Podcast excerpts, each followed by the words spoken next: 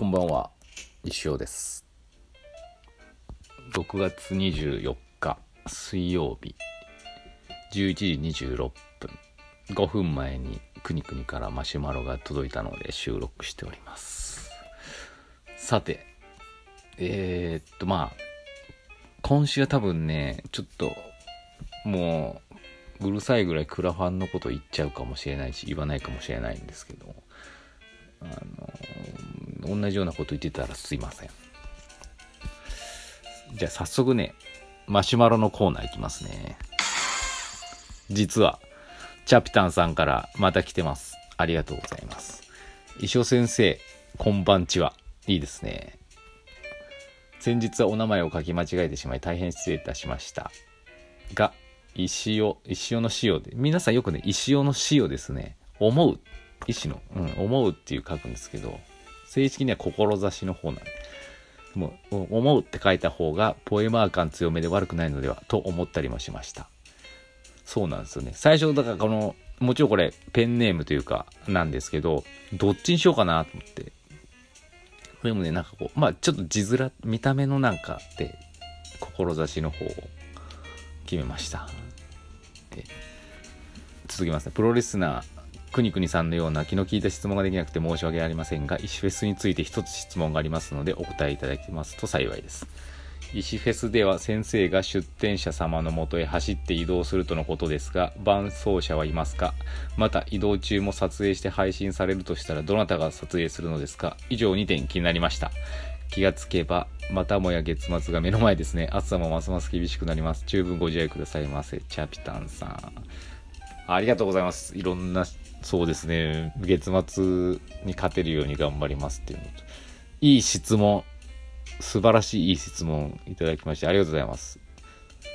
石フェス、今年は私走るんですけど、あの、伴走者。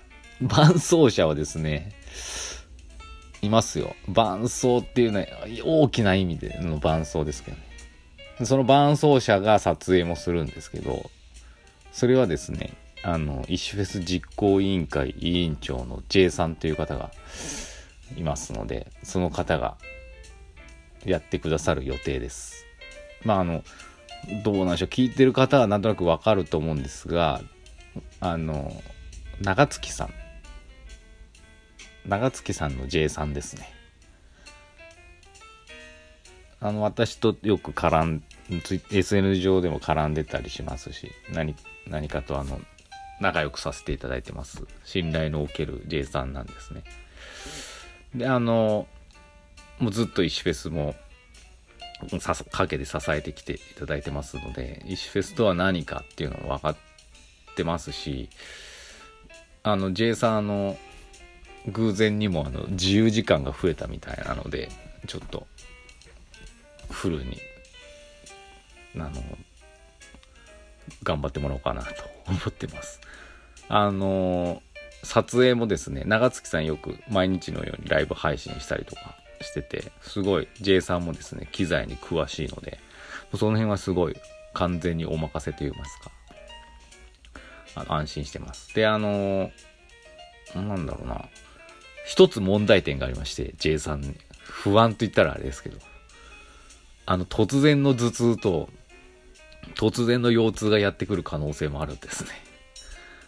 で、あの2年前の、石フェ2018の時に、まさかの当日休むっていうあのハプニングがありまして、あの、頭痛だったかな？かな腰痛じゃない頭痛かな？もう本当に、これ仕方ないことですけどね。そういうこともあるかもしれないので、万が一今年、本当に当日あるんですよね。急に。もしそうなったら、まあ私一人で、あの、なんか、GoPro とか頭に巻いてやったり、なんか自撮り棒を持ちながら走ったりするんでしょうね。それはそれで面白いですけど、ちょっと大変なので、まあ、あの、元気に J さんがね、当日を迎えられることが、もう石フェスの半分成功したようなもんですからね。期待してます。ということで、J さんがね、走るっていう。J さんが走っ、J さんがちゃんと私について来ていただけるということです。チャピタンさんありがとうございました。またいろいろ何でもいいのでお送りください。次。くにくに。先生こんにちは。先生が恥ずかしい思いをしたことがないと聞いて、石尾が行くで職質を受けていたところにオイル兄さんが通りがかったシーンが頭によぎった石下くにくにです。よう覚えてますね。石ファンいい感じですね。石ファンって石フェスのクラウドファンディングの略ですね。魅力的なものが多くて選ぶのに困っております。全部やっちゃいますかえ、いろいろ困ってください。さて、僕は過去に読んだ本、印象に残ったものだけかも。お、結構覚えてるのですが、先生もそういうのありますか？過去に読んだ本を覚えてる。うん例えば日々漫画を描き続けて今日で200 2915話目になるであろう先生ですが何話目が面白かったなとか筆を取った時にちょっと電話がかかってきたのでちょっと一旦停止します。ああ、ただいま戻りました。今、急に電話がかかってきて、だいたい営業の電話が多いんですけどね、あの、車検のお電話でした。助かったというか、の忘れてたんでね。えっ、ー、と、何でしたっけ？くにくにの続きですね。あの、記憶に残る、えっ、ー、と、なんだっけ？先生、あの、えっ、と、筆を、えっ、と、なんだっけな。なんか読んでましたよね。何話目が面白かったとか、そういう漫画覚えてますかと。筆を取った時にこれと似たこと書いたことはあるなとか、何話目に何を書いたっていうのは多分相当な記憶力ですが、何話あたりでこういうエピソード書いたなみたいな記憶ありますかあのね、何話とかはね、覚えてないですけど、例えば昨日、昨日じゃないな。なんかよく書いた時に、書き終わった時に、あ、これ俺前も書いたことあるかもしれないっていうことはよくあります。うん。まあでもそれね、仕方ないし、うん。なんでそれだけ自分の中でおも面白いと思ったネタなんだろうなっていうふうに思ってますね。だからあの私何話目に何書いたなんて覚えてないしくにくにのメッセージで冒頭にあったあの石尾が行くのを漫画で職質受けたっていうシーンなんて言われるまで思い出せないし今もちょっとどんなやったかなって あの感じですあんま覚えてないですでねやっぱ本はねでも、まあ、自分の書いたことで意外と覚えてないのかもしれないですねただやっぱ他人が書いたことでグッときたものはやっぱ覚えてますよね。やっぱ本とかってで。私あんまりそそこまで本を読まないし、ハマるときはハマるんですけど、基本読まないんですけど、例えばあの、矢沢永吉、あの、なんだろうね、めちゃめちゃファンってわけじゃないし、まあ、正直ファンじゃないんですけど、人としてかっこいいなって見てて、あの、よく言うじゃないですか。俺はいいけど、矢沢はどうか。俺はいいけど、矢沢はどうかなあ、ちょっと似てないですね、ものまね。そういう言葉とかはすごくぐざっと刺さりますね。俺はいいけど矢沢はどうかな。俺はいいけど石尾はどうかなって。石尾あ、矢沢 A, A ちゃんもね、矢沢永吉を演じてるんでしょうね。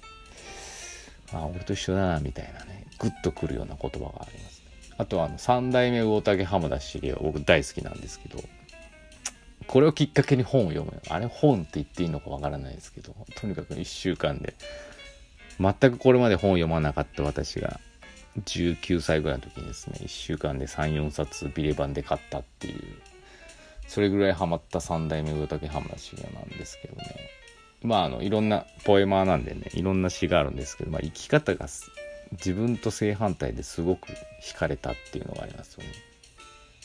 とにかくなんかこうむちゃくちゃだなって思われてることをもう実際にやるっていうところがすごくって。でやってなんかそれなりの何か結果じゃないですけど何かを出すっていうのがねまたすごいなと思って。非常に影響を受けましたね。あの本をあの10代最後の時に読めてよかったなと思ってます。言ってみれば石フェスもねそういうあの魚竹イズムがあるからできてるのかなって思いますね。よく考えたら石フェスって今でも何なのかよくわからないですよね。よくみんなあの、な、ついてくるというか、一緒に楽しんでくださるなって思います。本当ありがたいことですけど。何の得もないですよね。いや、例えばですよ、そう、石フェスに出ることによってなんかこう、メリットっていうか、ね、例えばミュージシャンがフジロックに出たとかなると、なんかそれすごい勲章みたいのもあるじゃないですか。バンドがフジロックに出たって。石フェスってそういうのないですからね。誰でもやりたいってあの出たいと思う出れますし。もう出たところでねえ何だったのかって。なぜ出たのかって多分本人もわからなくなるでしょうけど、まあ、でもなんかそういうなんかよくわからないものを馬鹿げてそうなものもですねやるとね